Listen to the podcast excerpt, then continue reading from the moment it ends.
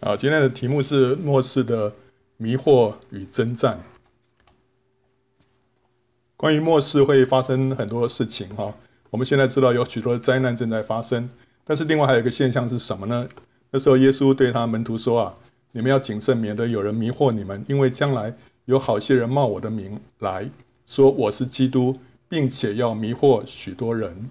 那时若有人对你们说基督在这里，或说基督在那里，你们不要信，因为假基督、假先知将要起来，显大神迹、大奇事。倘若能行，连选民也就迷惑了。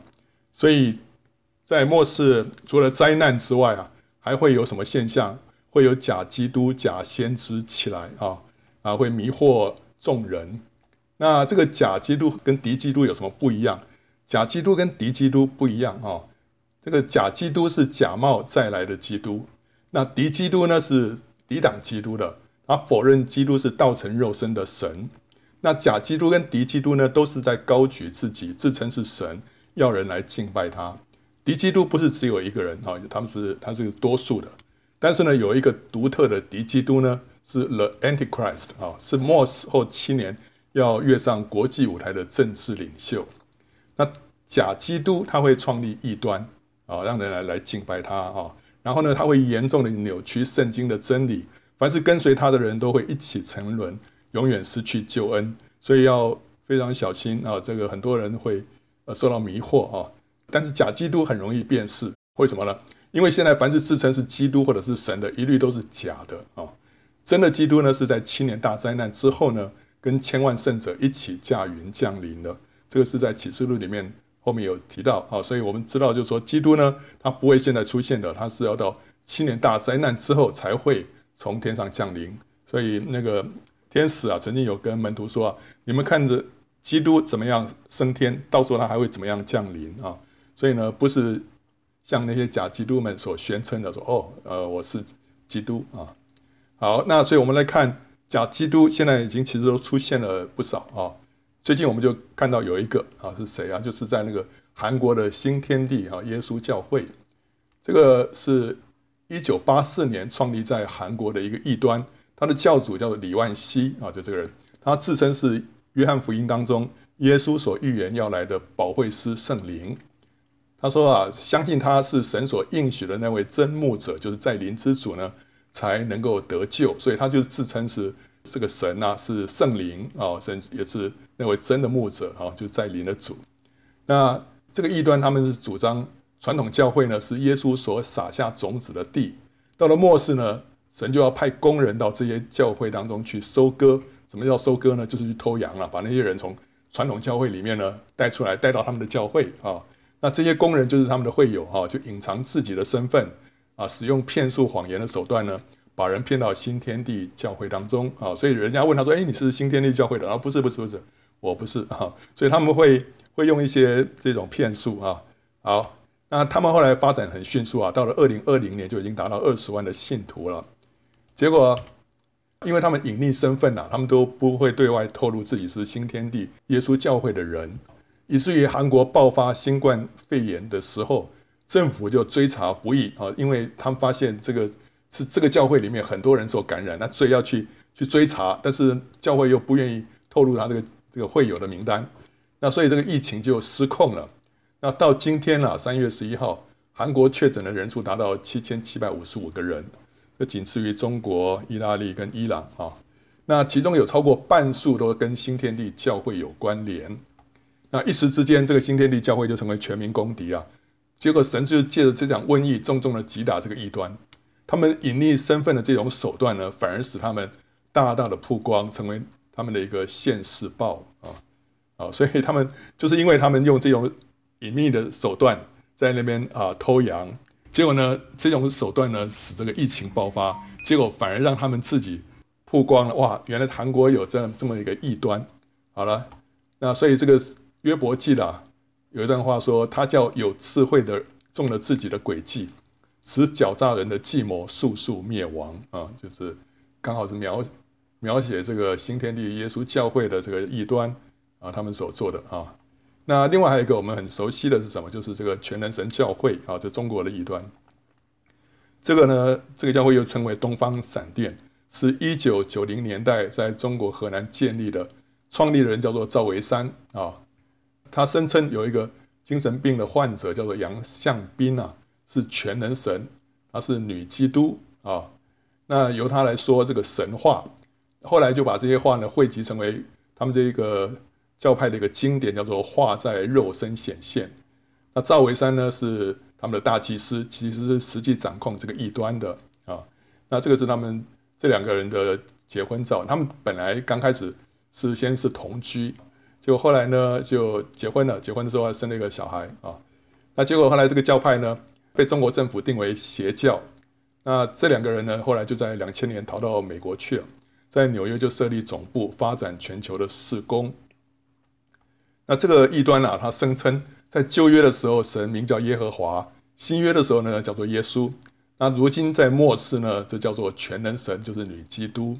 那他们认为圣经是属于老旧的历史记载书籍啊，是比较低跟过时的道。现在最重要的是聆听全能神发表的新的真理。那赵维山当初创立全能神异端的时候，有一些骨干的分子是来自呼喊派，所以后来就吸收了许多呼喊派跟小群的信徒，甚至于国外的召会也有不少人受到迷惑。因为全能神异端啊，他截取了呼喊派跟召会的一些观念跟术语啊，例如要享受神的话，主就是那灵啊，主的恢复啊等等，他们把这些东西啊都拿过来用，所以呢，让这些召会的人啊，哈，呼喊派的人就觉得蛮亲切的啊。好，那那什么叫做什么叫呼喊派啊？啊，小群啊，召会啊，这要稍微要解释一下。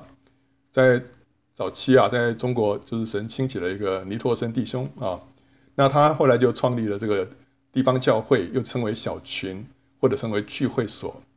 那到了一九四九年的时候呢，那个时候他就差这个李长寿到台湾啊去发展工作，因为那时候大陆发生变局嘛啊。那李长寿在台湾那个工作就做得有声有色。那发展到后来就成为召会，召会就是教会了，把教会改成叫做召会啊。好，那这个召会后来发展的人数非常成长的非常多。呃，到目前为止是台湾是人数仅次于台湾基督长老教会的一个一个宗派，可以这么讲啊。那 他们是非常，他们是非常反对宗派这两个字啊。那但是其实召会本身就是一个大的宗派啊。好了，那留在大陆的这些小群的这些基督徒啊，后来就是经过文革啊，文革之后又改革开放了，他们又可以聚会了。那那时候这一群这群人就分成呃。可以说分成三批了，第一批呢加入三自，第二批呢他们还是小群啊，第三批呢就是所谓的呼喊派啊。那这三批有什么不一样？那加入三次的呢啊，这个以这个唐守林跟任忠祥为代表，这两个人本来都是上海地方教会的长老啊，后来他们都做到三次的副主席。那小群呢是这个陈克山为代表，陈克山是。福州教会的长老啊，他呢就反对加入三次，但是他小群跟三次啊有一个共通点就是什么样？他们都反对李长寿啊，他们认为李长寿是异端啊，因为他后来的李长寿后来的一些教导，他们不认同啊。那另外这个有个呼喊派是怎么样？就是接受李长寿教导的啊，他们接受李长寿的教导，就实行什么？实行呼喊主名，还有导读啊这些释放灵的操练。所以呢，被称为呼喊派，因为呼喊主名。什么叫呼喊主名啊？在和本里面是翻成求告，哈，就求告主名。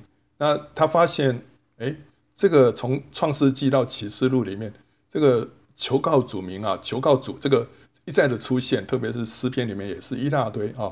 那就发现说，哎，这是我们跟神接触的一个最直接的管道，就是来求告他啊。当我们一求告他的时候呢，神就会。神的同在就临到我们，所以他就就说我们弟兄姊妹，我们要要求告主。那什么叫求告主？其实就是呼喊啊。所以哦，主耶稣，哦，主耶稣，所以他 所以这个他们就开始操练这种叫做这种释放灵的这个操练。导读也是一样哈，就是一面啊把一段一段经文拿出来啊祷告啊，所以都是每一个弟兄姊妹们都要开口。那因为这个这样的事情的结果呢，聚会就变成非常的这个很吵杂，所以他们就称他们为呼喊派啊。好，所以这个呼喊派呢是接受李长寿的，然后另外这两派呢是呃小群跟加入三次的都是反对李长寿的啊。那因为这个呼喊派啊，这个李长寿在海外也没办法直接去教导他们，那他们就各自为政，各自为政的结果，因为他们缺乏完善的一个带领啊，结果有部分人呢，有部分的团体就走向偏差，甚至于形成异端啊。那什么异端呢？有一有一派叫做长寿主派，就是把李长寿当做主哦，就是呼喊他是呃他是主，李长寿是主啊。那这个是异端啊哈。那另外有一派是叫做贝利王派。就是那个带头的人说他自己是贝利的王啊，就是等于也是一个假的基督了。后来这个人就被这个政府抓起来，后来被枪毙了啊。那另外一个就是全能神派啊，全能神派他等于里面有很多的呃分子啊，也是从呼喊派出来的。好，所以我刚刚提到就是说，全能神派后来就吸收了一些小群的啦，呼喊派啦，还有召会的人，你就看到因为有这些关联啊。所以他们很容易吸收这些人啊。那后来这个中国政府啊，就视这个呼喊派为邪教啊，把它定为邪教。结果后来就凡是反对三次的啦，还有祷告声音比较大声的教会呢，都被冠上呼喊派的罪名，即使他们并不是呼喊派啊。所以甚至于一些比较比较灵恩的啊，祷告声音比较大声的人说：“哦，这个是呼喊呼喊派啊。” OK，那其实呼喊派呢，也不。也不都是异端啊，因为很多其实是信仰都蛮纯正的啊，只不过他们祷祷告声音比较大声啊，甚至于我觉得李长寿也不是异端啊，召会的问题呢，我觉得不是异端的问题，而是他他这个宗派的灵太强啊，然后他这个轻看别的教会，然后啊这个定罪别的教会，这个是非常不好的。另外一个对内呢是是一言堂啊，只有大家只能讲李长寿所讲的，不能。不能有别的看法，这个是这个，我觉得是他们比较大比较大的问题啊。其他其他在这个教育上面，我觉得倒不是不能说是异端啊。好了，啊，不管怎么样，这个是我们刚刚提到，就是啊，这个全能神教会啊是有这样的一个背景啊。那他们呢，在在 Facebook 上面呢，就会设立一些看起来好像是基督教的社团啊，好像说主的儿女们啊，这个是他们的一个社团。还有在 YouTube 上面呢，会发布一些看起来好像是基督教的视频呢，啊，好像就是听主声音啊这些系列，来诱骗基督徒加入他们啊。然后呢，这些东西呢，你说从内容里面可以啊去看到底是不是全能神教会的东西，你点进去看，如果他们哎里面出现全能神这些字眼，你就可以知道了。那另外呢，你你呃也可以从他的网页的一些图片啊看出一些端倪啊，比方说他的图片色彩。对比都比较强烈啊，像蓝底红字啊，所以蓝底红字就是说看起来比较比较土啊，看起来土土的啊。那又类类似童话的插图啊，哎，你有时候你看到那些图片啊，你就会感觉说，哎，这可能是全能神的，就一看果然不错啊。那另外呢，他们的那个照片呢，照片里面常常会出现一些画面，是什么画面呢？就是一群华人的信徒啦，围坐在一起，或者是在室内，或者在公园里面。那这些东西呢，跟我们一般我们拍那个教会里面的一些活动不一样，因为是由专业摄影师来拍摄的。然后那个每个人呢，就是在做祷告的样子啊，手合在一起在那边祷告，或者在那边聚会。然后每个人那个很专注、很虔诚啊，衣着很整齐啦。那手里就捧了一本叫做什么《画在肉身显现》啊。好了，所以所以有时候你会看起来，嗯，这个有点看起来有点像什么这个剧照还是怎么样，就不是很自然啊，就是他们在表演这样子。OK，所以看到这些照片啊，你也可以诶想说这可能是全能神的啊。好了，总而言之啊，他们会去吸引人啊，让不知道的人以为说哦，这基督基督教的这个团体啊，我会加入啊什么，结果后来发现不是，是全能神教会的啊。好，所以刚刚是讲到假基督，另外还有假先知为兴起啊。主耶稣说啊，你们要防备假先知，他们到你们这里来，外面披着羊皮，里面却是残暴的狼。凭着他们的果子就可以认出他们来。凡称呼我主啊主啊的人，不能都进天国，唯独遵行我天父旨意的人才能进去。当那日必有许多人对我说：主啊主啊，我们不是奉你的名传道，奉你的名赶鬼，奉你的名行许多异能吗？我就明明的告诉他们说：我从来不认识你们，你们这些作恶的人，离开我去吧。好，这边有提到假先知，那假先知呢，他会行神迹。但是呢，主说怎么样去认他们呢？要凭他们的果子啊。所以假基督很容易识别啊，假先知就不太容易了，因为他会行神迹奇事，让人佩服惊叹。主耶稣说要凭着他们的果子来判断真假。这个果子呢，就是他们的生命表现，不是他们的恩赐。贪财好色、骄傲、跋扈、说谎、荣耀自己，都是假先知所结的一些果子啊。所以，我们不要只凭神迹奇事就认定一个人是真的先知，必须要看他是不是结出生命的果子来彰显基督。有一种假先知很容易识别啊，什么样的假先知呢？就是如果有人啊，他自称他是启示录十一章的那两个见证人，这一定是假先知啊。呃，因为现在真的是有一些人，他们说哦，我是那个启示录的十一章里面的那两个见证人啊。为什么一定是假的啊？这个是末后七年，前面现在有七号，然后后面有七个碗啊，这是幕后的七年。然后呢，在幕后的这个三年半的时候呢，会发生什么呢？会有两个见证人传到一千两百六十天，同时呢，会外邦人践踏圣城四十二个月，还有以色列人会逃到旷野一千两百六十天。这三件事情都是发生在后三年半啊。好，所以。既然这两个见证人是在这后三年半传道，那时候他们会可以让天闭塞不下雨，也可以让水啊变成血，就好像当初以利亚跟摩西所行的神迹一样啊。他们是在这后三年半的时候施行的啊。那这两个见证人是到这个后三年半才会出来传道，所以在那之前是怎么样呢？是低调隐藏、不为人知的。他不是从这个前面三年半就开始出现。也不是在这七年之前就开始出现，他是在那后三年半才突然跃上台面的啊，所以在之前是低调隐藏、不为人知的。所以呢，他们只会传到多少呢？他们只会传到一千两百六十天，因为圣经这么说的。既然说他们会传到一天两百六十天，就表示说一天不多，一天不少啊。如果他们现在就已经开始活跃传道的话呢，那就不止一千两百六十天了，对不对？好，所以呢。他们绝不可能是现在就敲锣打鼓、高调的宣称自己就是哦那两个人，而且呢自高自大，也不是神的真仆人的样子。所以，如果有人自称是那两个见证人，那肯定是假的。刚刚提到这个新天地教会的李万熙呢，他起初也曾经跟另外一个异端分子啊，叫做洪宗孝啊，自称是那两个见证人。结果后来那两个人呢就闹翻拆伙了。李万熙呢，就自称是保惠师，洪宗孝呢自称是在临的耶稣，他们就各自发展自己的异端，所以从假先知这个 upgrade 到假基督。那另外有一个非洲的牧师叫大卫欧华，嗯，那个前一阵子哦，有个姊妹就说哦，林弟兄，你帮我看看啊，这个这是呃很有能力的先知哦。然后然后我我去看了，他说哇，他自称是两位见证人在他身上合而为一。他是主最强大的先知，能够医治疾病、施行神迹啊！那时候我一看到这个，我就说这个绝对是假的，所以我就跟那个姊妹说：“你要小心他，这个是假的哈。”结果后来他他在仔细在在研究，发现果然是啊。最近这个大卫欧华他说啊，因为中国牧者基督徒啊不听他，所以呢，神就借着他降灾来审判咒诅击打中国。哇，这怎么可能？这这怎么可能是真的先知呢？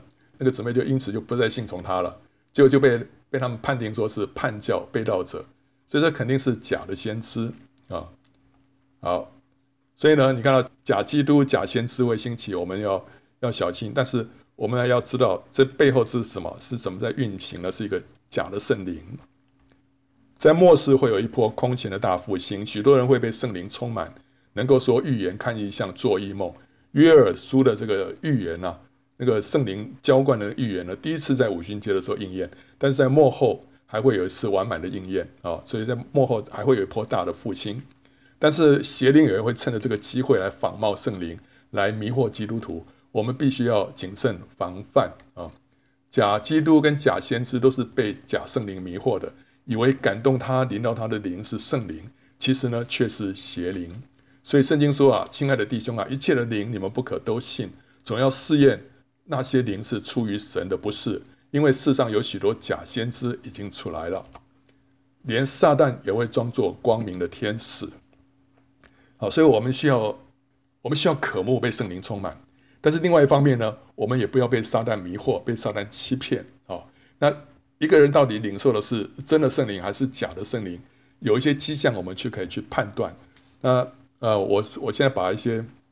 啊，我们所知道的、所认识的一些弟兄姊妹们，就是哎，被这个假圣灵啊，迷惑的一些经过啊，我把它这个综合一下，我们发现说这个假圣灵啊，它会有一些特征啊，有些什么特征？第一个，当一个 A 信徒啊，他被假圣灵充满之后啊，假圣灵会让他说出假的方言来啊，然后呢，会发出他会发出假的预言，那个假的圣灵呢，也能够医治他的疾病。哇，我突然常年的病突然好了，哇，这这这不是圣灵吗？但是其实有可能是假圣灵。要去查验假圣灵呢，甚至可能会通过约翰一书四章二节的试验。约翰一书四章二节说，我们要看看那个灵啊，是不是承认耶稣基督是成了肉身来的。他否认的话，就是假的。但实际上，那个假的圣灵呢，都有还有可能通过这个检验的。他们说，哦，对，耶稣基督是成了肉身来的。所以这个只不过是我们众多检验的一项而已。不是说通过这一项就绝对没问题，他他假圣灵啊，他也可以说啊没问题没问题啊。然后呢，假圣灵他有一个特征是吧？他会他会开始跟那个信徒说话，而且呢，他会时时刻刻跟这个信徒说话，甚至于到了比较唠叨的程度啊，他会指示这个信徒啊，他的生活细节，包括要吃什么、喝什么、买什么、做什么、去哪里，哇，每一件事情他都会管。那你就想说，哎，这个这样。凡事被神诶引导很好啊，对不对哦？所以你会觉得说，嗯，开始过一个跟以前不一样的生活哈。但是要知道，这个假圣灵他会管特别多，然后假圣灵他也会约束和纠正这一个信徒的这个言语，每一句话要说的更加准确得体啊。我刚刚讲了一句话，后来呃这个呃圣灵说你讲错了，你应该要怎么样说哦？然后对不起，我我现在重新说啊。他他会觉得说，哎，觉得说圣灵在。管制他的舌头，这很符合圣经里面所形容让圣灵掌管的生活。但是呢，我们还要再继续观察，你会发现，嗯，这个假圣灵他也会叫这个刚刚说那个 A 信徒了哈，他扔掉许多当灭之物啊，家里面有很多一些东西啊不好的，呃，丢丢丢哈，那甚至于一些看起来没有害的东西呢，也叫他丢。为什么呢？为要训练这个信徒啊舍己的心智啊。所以有一个有一个姊妹啊。那个那个假的圣灵跟他说：“你要把这个东西，像什么东西啊？那个机器人的吸尘器啊，丢掉啊？为什么呢？因为他说，嗯，他觉得说神不喜欢这种自己会动的东西，所以那个东西也要丢掉。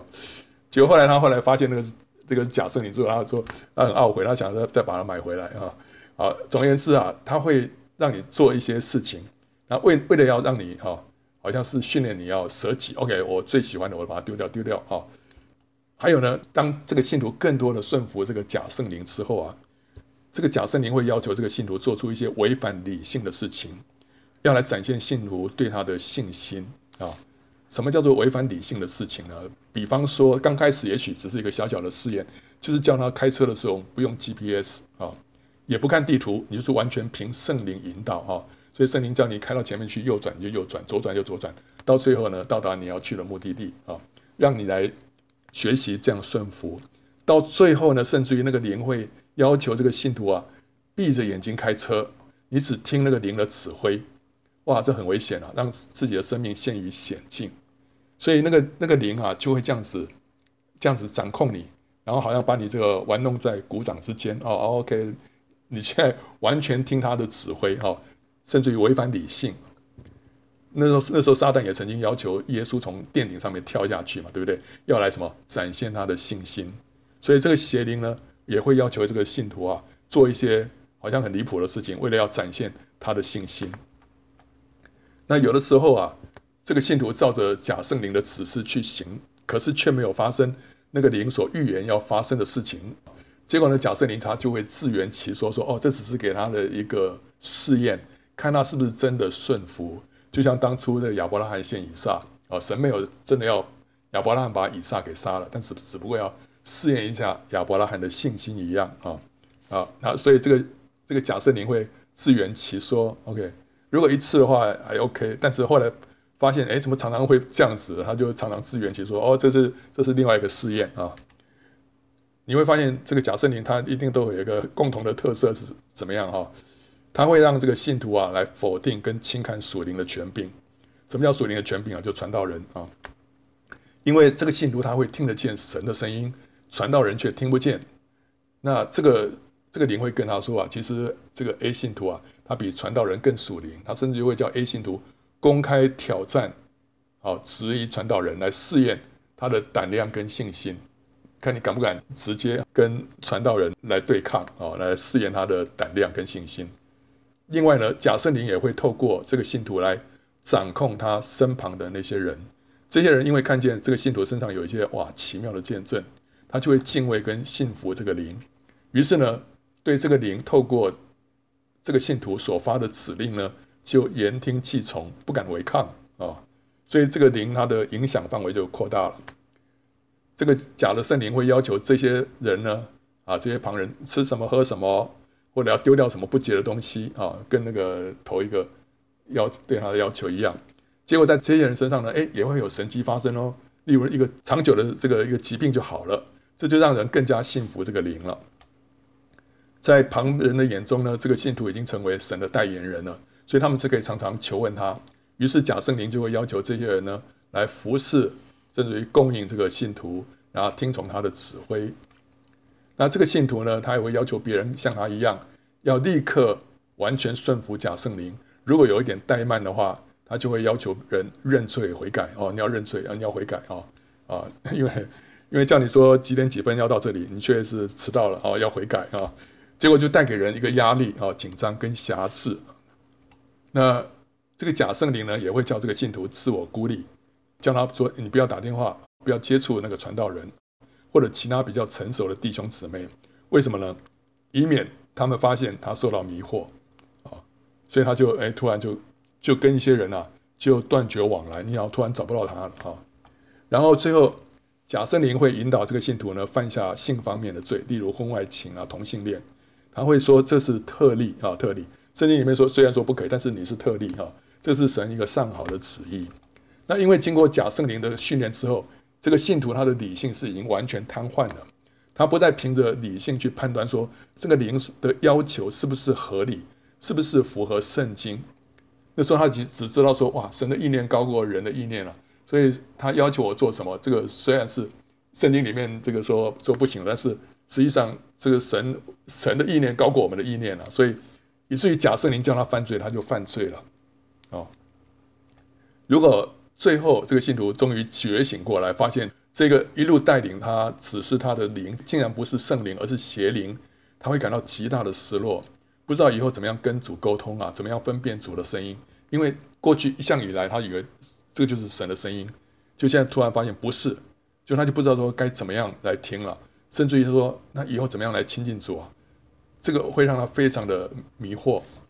那他就需要放弃这一切超自然的能力啊！这个好，哇，这个可以听见这个圣灵的声音啊，然后然后会对人发预言啊，呃，说方言啊这些。他他他要放弃这一切，不能再贪恋了，不然的话就会步向异端之路。那些传异端的人呢，起初就是尝了假圣灵给他的甜头，不肯放下随之而来的能力跟名利。”那就永远沉沦了，所以这时候你好像需要断奶一样，你需要跟这些东西完全的割舍，完全的弃绝啊，重新开始，从零开始，情愿这样子慢慢一步一步来，不可以贪图那些好像哇，坐这个直升机啊，一下子取得许多的奇妙的经历啊，所以信徒应该要有什么样的认识？第一个，信徒如果被圣灵充满或者领受属灵的恩赐的话。要找灵性成熟的牧者或者信徒来查验，确认这个经历是不是从神而来。如果有任何疑惑呢，也要常常请教属灵的前辈，这是对自己必要的保护，免得落入偏差啊。那接着，对于圣灵的说话跟引导，也要以圣经作为判断的准则。信徒不可以放弃理性跟常识。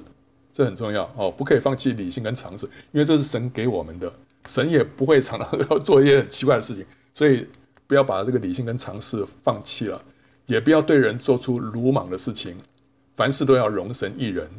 如果里面那个感动啊，叫你说你过去那个人面前，你甩他一个巴掌，你不要你不要做出这种事情了。这个因为因为有人就说啊，圣灵感动我去打你一个巴掌，OK，也许。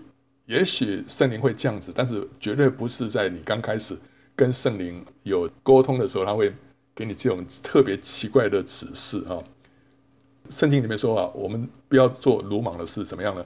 因为爱是不做害羞的事，这个可以翻译成为爱是不做鲁莽的事啊。Love does not behave rudely。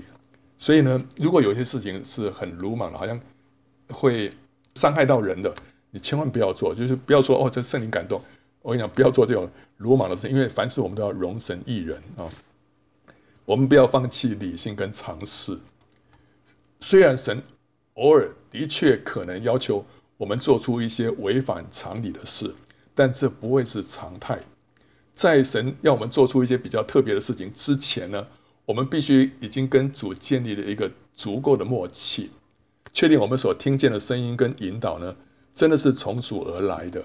你需要先有那个认识，你要先先确定说真的是圣灵之后，神才会要你踏出下一步，做出一些比较特别的。比方神要亚伯拉罕献以撒，这非常离谱的一件事情，要把儿子给杀了献祭，对不对？但是神不是一开始带领亚伯拉罕就要他做这种事情了，那是亚伯拉罕到了什么？一百多岁之后啊，那个灵性非常成熟的时候，才才叫他做这个事情的，不是在他刚刚跟随神的时候。所以，当我们如果是领受圣灵充满，得到一些属灵的一些经历的时候，神不会一开始要我们做一些很离谱的事情的啊。所以一定要先，你要先搞清楚这个这个声音是不是从神来的啊啊。OK，所以我们也不是说否定说神不会叫我们做出违反常理的事情，但是那个是前提是。我们的灵性已经非常非常成熟了，神知道说我们不会搞错，那时候也许神会这样做，但是在那之前呢，神还是会让我们按着常理啊。圣灵会使人更加的谦卑，认识自己的渺小跟败坏。但是如果你所领受的灵是让你骄傲自大、看不起别人，那就不是圣灵，因为圣灵所结的果子，第一个特色就是爱，而爱是不自夸、不张狂的啊。有一个牧师服侍大有能力，但是他全身刺青啊，所以这很明显的抵触了利未记啊十九章二十八节说不可以在身上刺花纹的诫命。那有人就为他辩解说，哦，神是要借着这个打破我们里面法利赛人的灵，因为我们这个人啊里面就是一个法利赛人，就是你哎这个人这个这个外面这个这个样子啊很不属灵啊，所以我们会会论断，我们会去拒绝，但神故意呢。让一些人呢，哇，全身刺青，然后让你，让你里面那种成见啊被打破，所以有人这样讲。但是后来发现啊，这不久这个牧师呢就发生了婚外情，跟妻子离婚，被停掉一切服事。这让许多曾经为他背书、声称他是神所拣选的复兴器皿的基督教界领袖大为难堪。这个牧师就是那个 Todd Bentley 嘛，就是曾经带起这个什么 Lakeland 是吧？这个 Revival。好，那结果那个带那个复兴特会哇，带了好几个礼拜下下来，就后来突然哎发现他他有婚外情，让大家都跌破眼镜。好，那这件事情给我们一个什么样的教训呢？这件事情给我们一个警惕，就是说我们不能因为一个人服侍有能力，就合理化他违反圣经的行为，以至于我们把理性跟基于圣经的判断都放到一边去了。当我们撇下，当我们撤除了。理性跟圣经的防卫，就会给邪灵跟迷惑大开方便之门。对啊，你想说哦，哎哦，原来这个样子，这个神会大大用它，所以这个样子这样子是 OK 的哦，那样子是 OK 的。所以到最后，你已经没办法去分辨到底什么是来自于神的，因为你会发现你整个都都会混淆了。啊，神要打破我们一些观念没错，但是他不会违反圣经的。所以，我们不要因为一个人他服侍大有能力，然后就 OK，他所做的每一件事情都是 OK 的，这不行。我们还是要有这个理性跟圣经的一个防卫啊。神是一个喜欢跟人沟通的一个神啊，但神不会是唠唠叨叨的啊，一直在耳朵旁边一直在跟我们说话。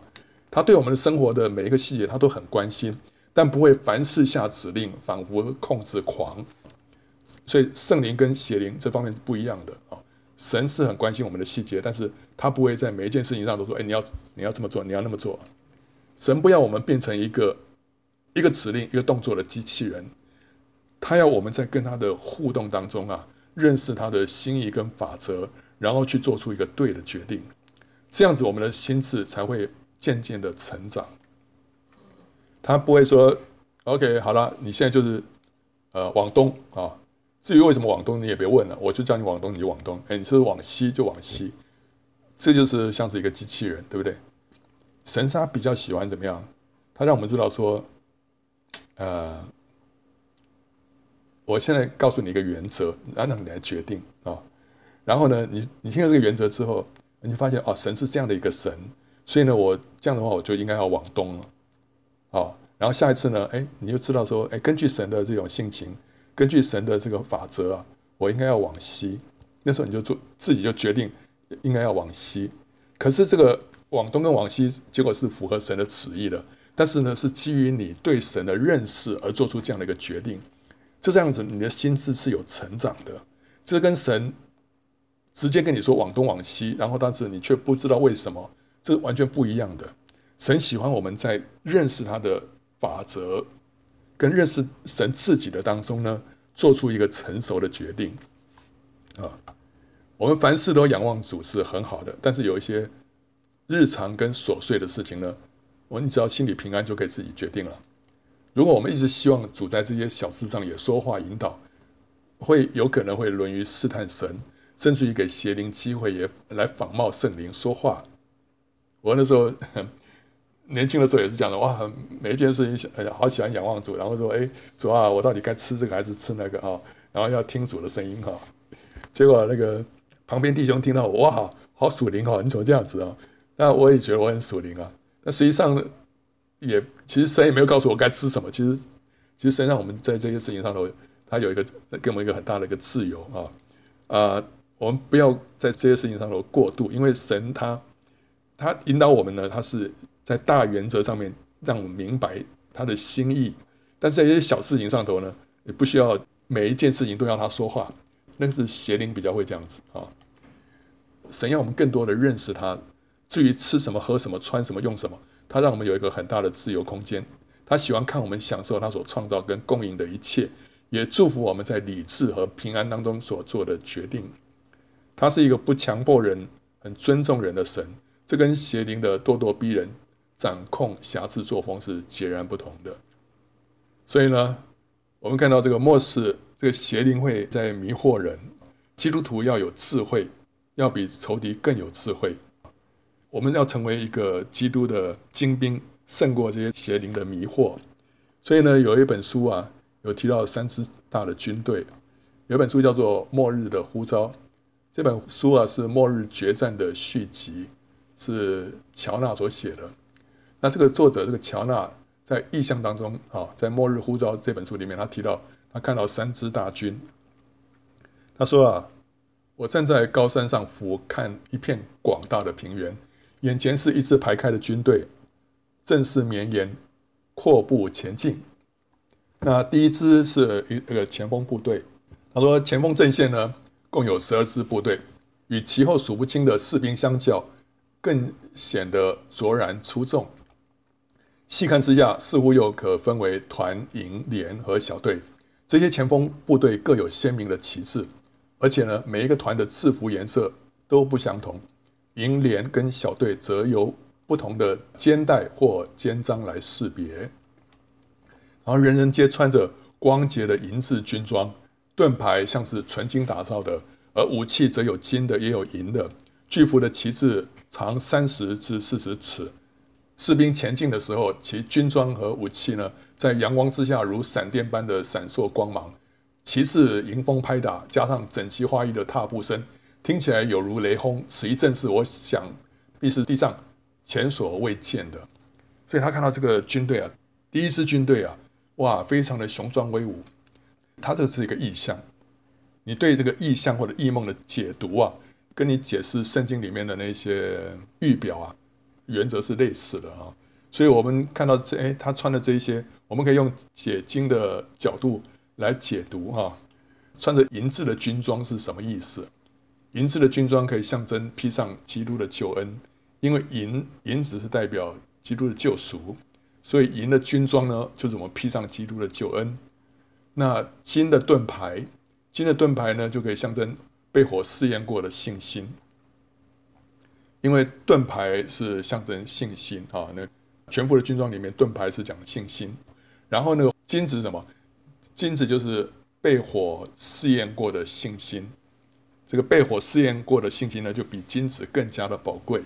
所以呢，这些基督的精兵啊，他们是披着基督的救恩，然后他们呢有被火试验过的信心，然后他们的这个武器有金的有银的啊，金银的武器呢象征仁义的兵器啊，然后呢巨幅的旗帜呢象征他们宣告神的爱，他们经历到神对他们的爱，所以他们可以很大声的宣告神爱我。为什么旗帜宣相当于宣告神的爱？因为在雅歌里面说，他以爱为旗，在我以上，对不对哈？所以就是这个旗帜啊，上面所宣告的是什么？是我是蒙爱的啊。好，所以这个是他们的经历。那接着我又近的可看清他们的脸，有来自各种族的男女老少，从他们的脸上的表情可以看得出来，人人皆有坚定的决心，却不紧张。空气中嗅得出战争的味道，但在航母中，我感到有一股极深的平安。我知道没有哪一个人是带着一丝的惧怕上战场。当我靠近他们，所感受到的属灵气氛呢，就和他们外表一样的可畏。所以这些人，他们里面没有任何的惧怕，这就像是基甸的三百个勇士一样，他们里面有个极深的平安啊。然后呢，我看着他们的制服。颜色十分鲜明啊！每一个士兵都带着标明阶级的徽章跟勋章。徽章讲到他们的阶级，勋章讲到他们的战功啊。这个表示什么呢？表示说每个人都知道自己的定位，他知道他是谁，他该做什么，而且呢，他也在他这个身份地位上面，他取得他应有的战功，就是有勋章啊。神指派他担任一个角色。然后他在这个角色上面呢，尽忠，然后呢，的确在这角色上面，他也为神打了一场美好的仗，所以他得到那个勋章啊。那无论是将军或者是其他的高阶军官，都和大伙一同在航母中列队前进。尽管显然是有高阶的人在执掌大权，但似乎没有人对他们的阶级过分敏感。意思就是说啊。没有野心、骄傲跟嫉妒，还有不安全感。一个人他里面如果有不安全感的话，他会对他的这个身份地位会比较敏感，他说：“呃，怕人家来要抢夺他这个地位，他就会说你要顺服我这个权柄，不容人家有一点冒犯啊。”没有野心、骄傲、嫉妒跟不安全感的话，就不会有这些过分敏感的事情啊。从最高阶的军官到最低阶的士兵，大家好像是最亲密的朋友。这支军队纪律之严明，可谓空前，却又像个大家庭。我在细究发现，他们都是那么的无私无我，非因缺乏自我认同，而是什么？因为他们对自己是谁、正在做什么都极有把握，既不曾专注于自己，也无需寻求他人肯定。所以，无论在哪一个行伍当中，我都查不出有一点野心或者骄傲。一个人最快乐是什么呀？最快乐就是说。我知道神要我做什么，我知道我是我的身份地位，神在我身上的一个呼召跟使命是什么，然后我正专注的做神要我做的那件事情，这样的人是最快乐的。他也不需要得到别人的肯定，因为神肯定他的啊。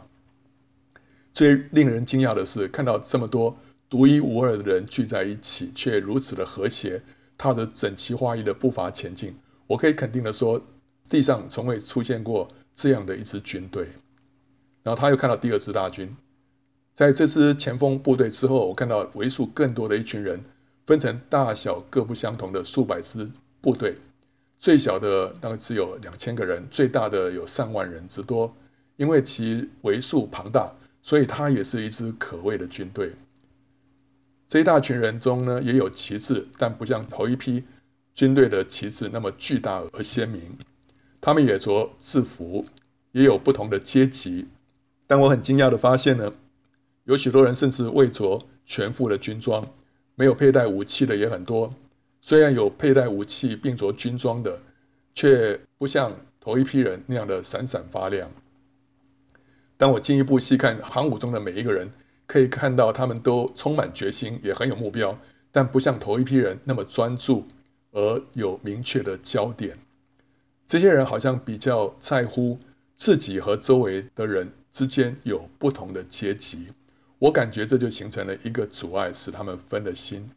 在航母当中，我也可以察觉到有野心跟嫉妒存在，这点毫无疑问的使得他们更加分心。这第二支军队是怎么样呢？里面存在想要在属灵圈子里面扬名立万的抱负跟野心，他们重视属灵的成就过于生命。啊，所以，所以他们是很有目标，也很有决心，但是呢，问题是，他们里面有一个隐藏的野心跟抱负啊，想要在这个属灵的圈子里面扬名立万。那不过呢，我感觉这第二支军队还是比地上任何军队都有更高的奉献情操与目标。所以呢，这也是一支很有力的军队。接着他看到第三支大军呢，在这两支军队之后，远远的走来第三支军队，但因为相距太远了，我实在不晓得他们看不看得见。在他们前面还有两支队伍，这群人比起前两支军队啊，更多，更多上许多倍，数也数不清。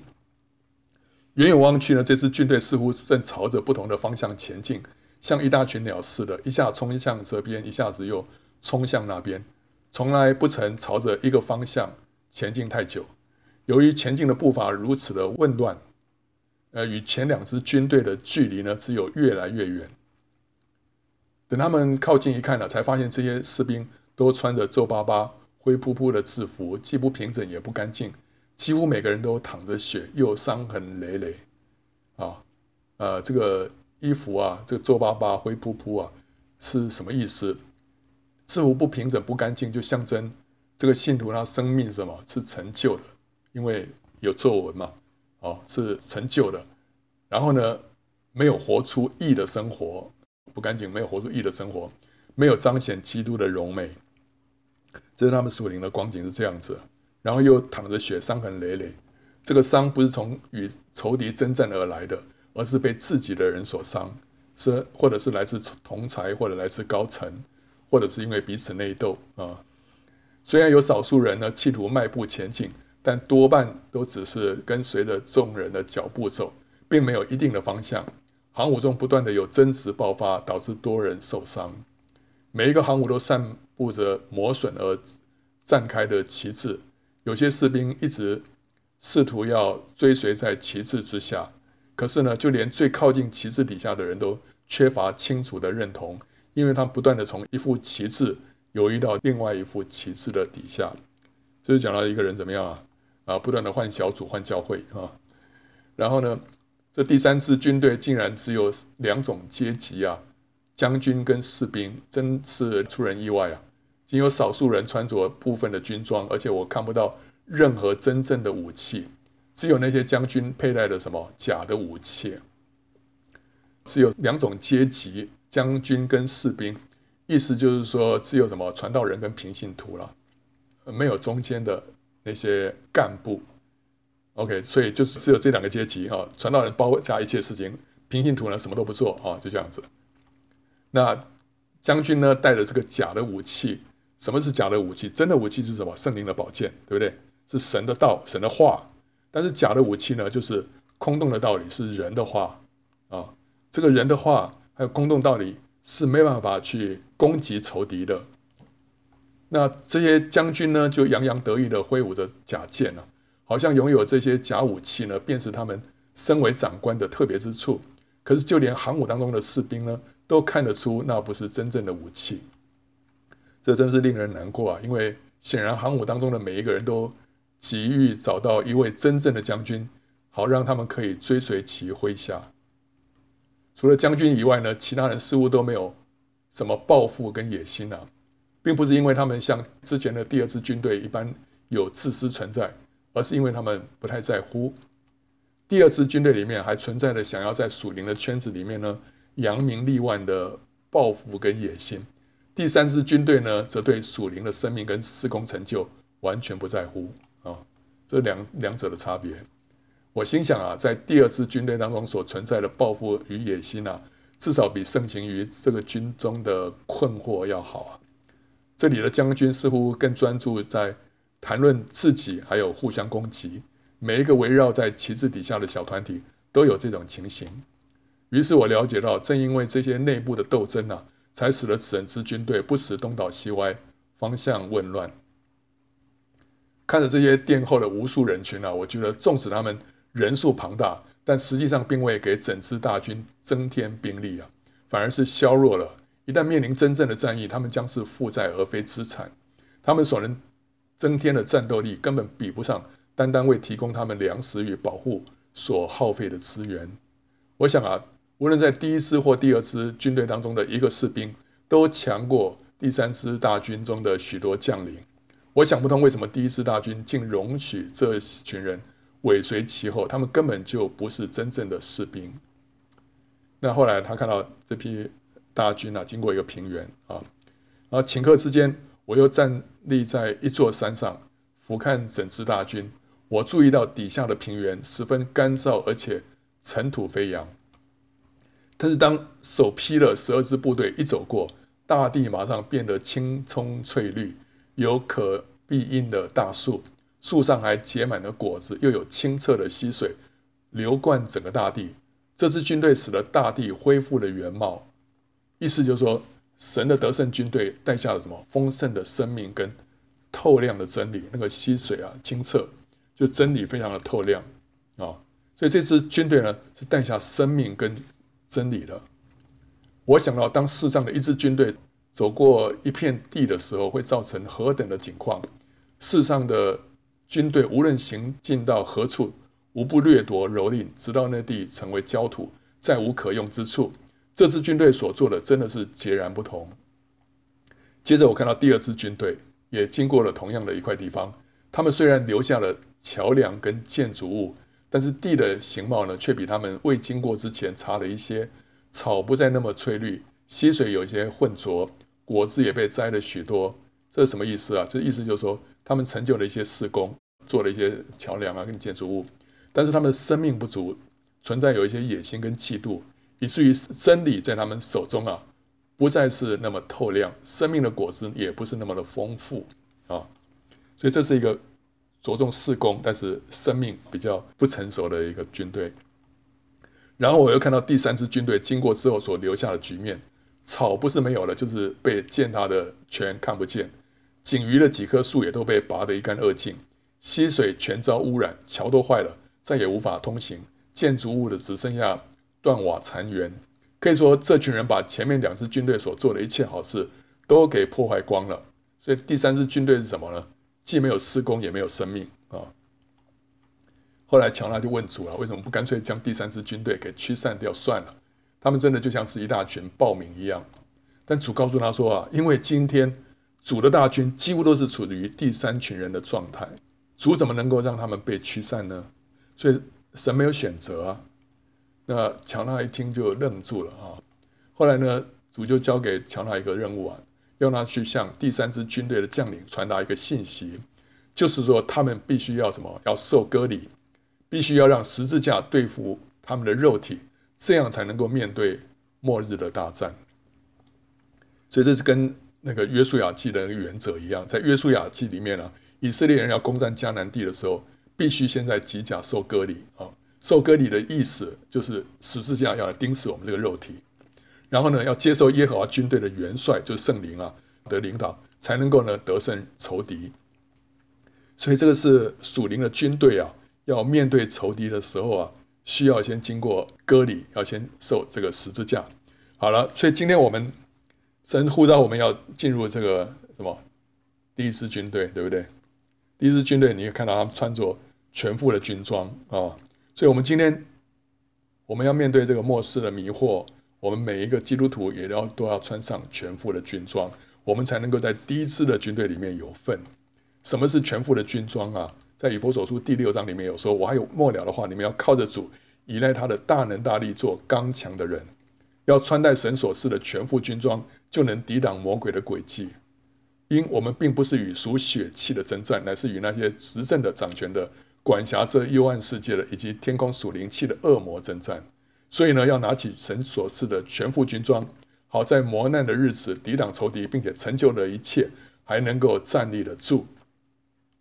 所以这个全副的军装是什么呢？要站稳了，用真理当作带子束腰，用公义当做护心镜遮胸，又用平安的福音当做预备走路的鞋穿在脚上。然后呢，此外又拿着信德当做藤牌，可以灭尽那恶者一切的火箭，并戴上救恩的头盔，拿着圣灵的宝剑，就是神的道。啊，所以这里有有六样，对不对啊？第一个是要用真理当做带子束腰啊。什么叫做束腰呢？束腰就是要来整治自己，来预备干活。在路加福音十二章里面，主耶稣有提到说：“你们腰里要束上带。”灯也要点着，自己好像仆人等候主人啊，从婚姻的筵席上回来，他来到叩门，就立刻给他开门。所以束腰是什么意思？就是说你要穿上工作服，预备自己啊，要准备要做事情了，要干活了，不是穿了一个松垮垮的睡衣啊。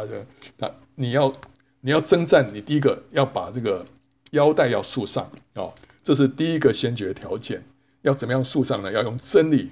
把腰束上，那什么叫做用真理束腰啊？用真理束腰，就是说我们要用神的话来装备、来约束自己啊。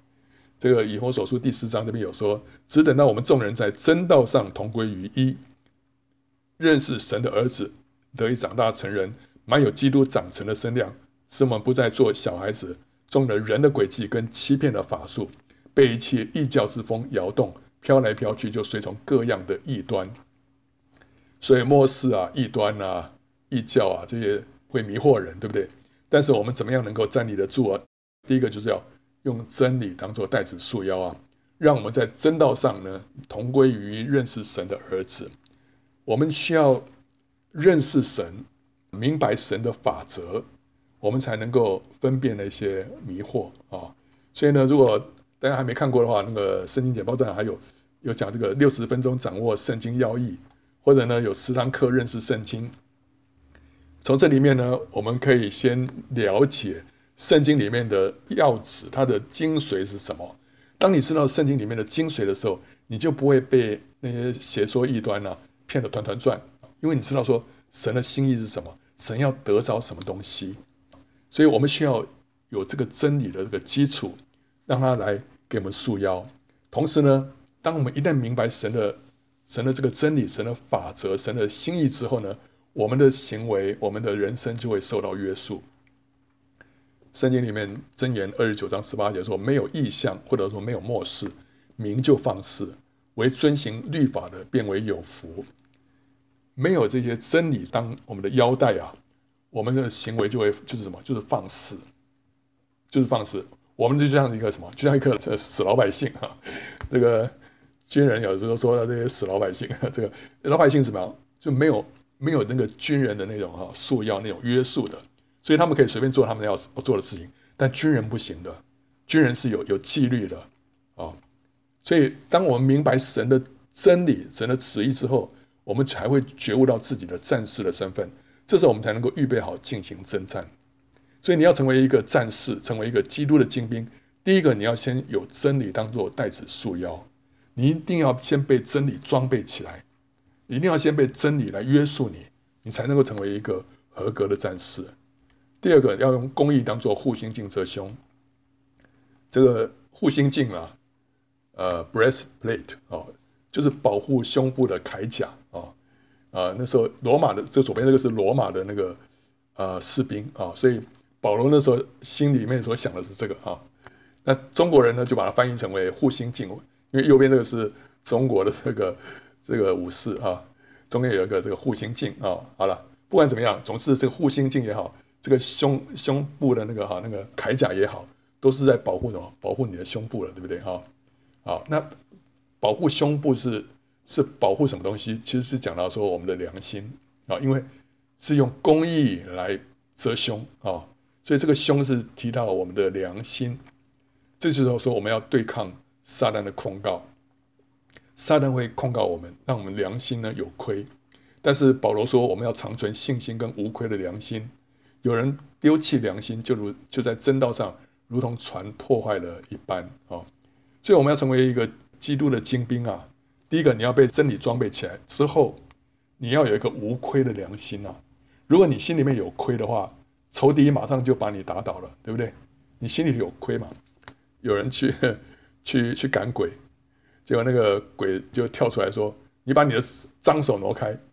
你在教会里面偷偷的挪用公款，你以为我不知道？”就 那个那个在按手那个长老啊，这个满脸羞愧啊，他背后所做的坏事，邪灵都知道。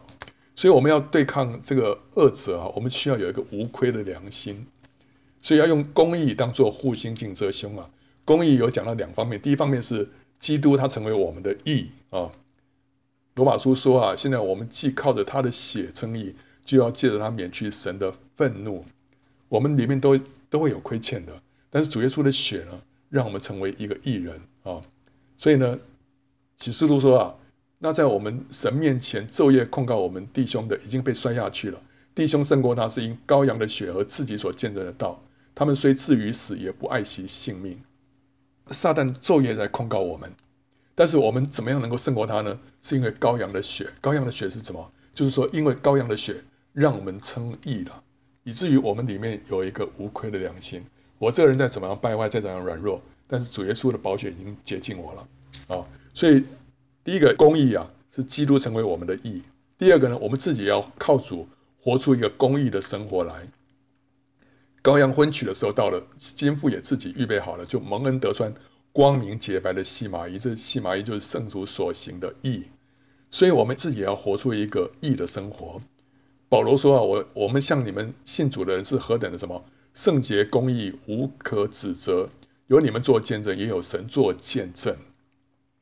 所以，当我我们也靠着主活出一个公义的生活，我们里面就没有破口，仇敌就没办法攻击我们，仇敌就没办法说：“哎呀，你看你背后做那些什么污秽的事情，我都知道，现在给你全部摊在众人面前。”结果，我们如果这样的话，我们根本没办法跟仇敌打仗了，对不对？但是，我们如果说靠着神的恩典，我们把这些破口都堵住，我们过一个公义的生活，这就是什么？公义就成为我们那个护心镜，仇敌没办法。来攻击我们的良心啊！所以你要成为一个能够在仇敌面前站立得住的一个战士，你就不能有那些隐藏的罪恶在里面。那时候亚干不是把一些当灭之物藏起来吗？当以色列人要进攻迦南的时候，结果后来神说，在你们当中有那个当灭之物，如果不除去的话，你们在仇敌面前站立不住。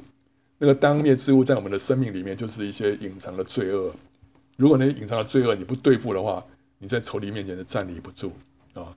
所以呢，我们需要靠着主保血洁净我们的良心，同时我们自己要活出一个公义的生活。这样的话，我才仇敌面前才能够站立得住。第三个，要预备好传平安福音啊！这个当做鞋，这个这个鞋是什么？它是一个平安的鞋子，所以让人在战斗的时候能够站稳脚步。以前他们那个穿那个鞋子是像这种，像是凉鞋这样子啊。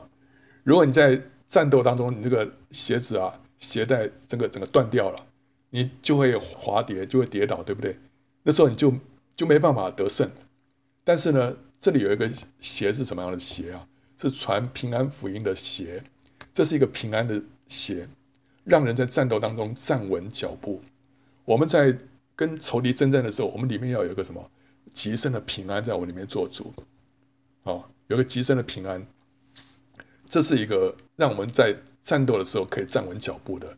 第二个，它是一个福音的鞋子，福音的鞋子就是说，它所踏的地方啊，就象征福音所征服的地图。呃，罗马书十章十五节说：“报福音、传喜信的人，他们的脚中何等的佳美！我们脚踩到什么地方，那个地方就是属于我们的。”所以，我们现在是穿着这个福音的鞋子，意思就是说，凡是我们所踏之地啊，就是福音所征服的地图啊。基督精兵是一个随时预备好要把福音传给人，使人得平安的人。我们现在跟仇敌征战，对不对啊？到最后的目的是什么？就是要得着灵魂呐，这是我们最终的目的。你看了这个，我们他他的全副军装里面有六样，里面攻击的只有一样。是那个剑，对不对哈？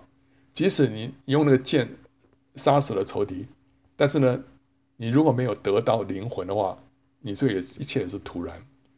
这个全副的军装里面只有一样是提到我们要得到灵魂的，就是福音的鞋。所以，当我们穿着这个福音的鞋的时候呢，我们可以真正的去收割神所要我们收割的东西啊。这就像是一个什么？一个我们是一个啊，要随时准备接球，要踢出临门一脚，使球入网，收割庄稼的人。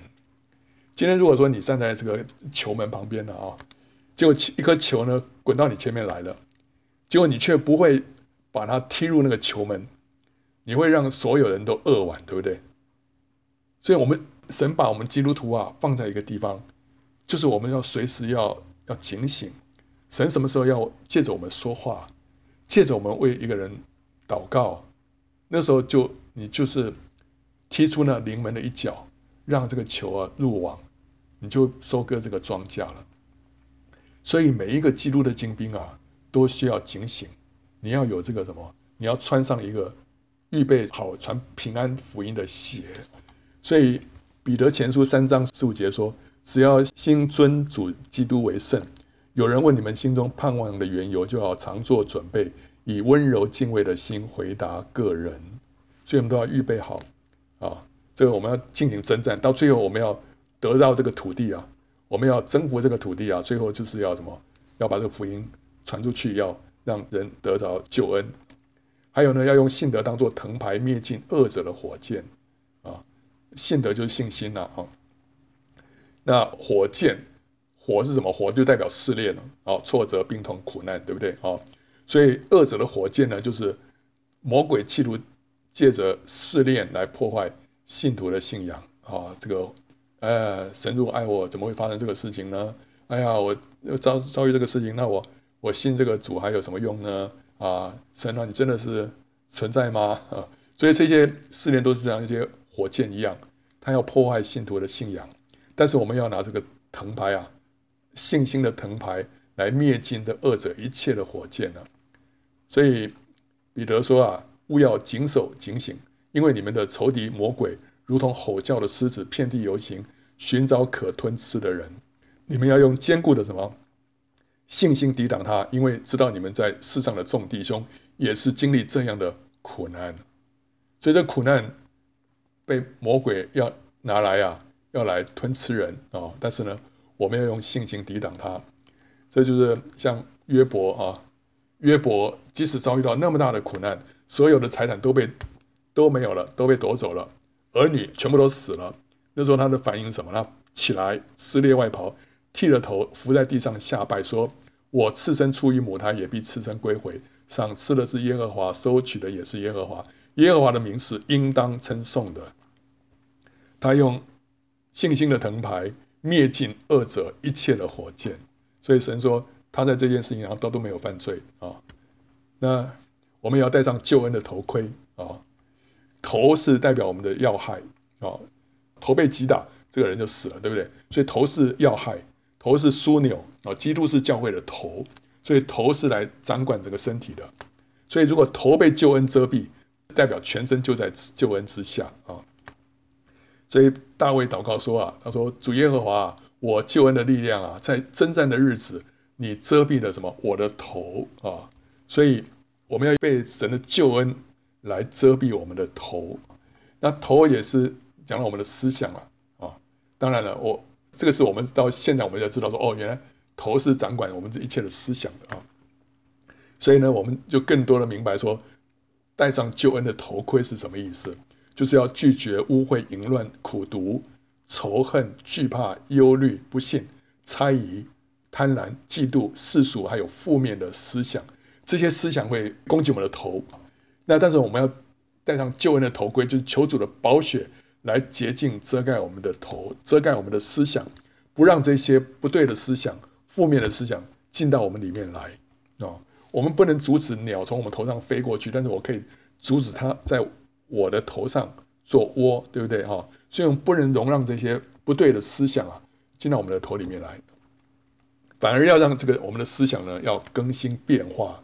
保罗说：“不要效法这个世界，只要心意更新而变化，叫你们查验何为神的善良、纯全、可喜悦的旨意。”好，所以我们成为基督的精兵，我们的思想呢不可以。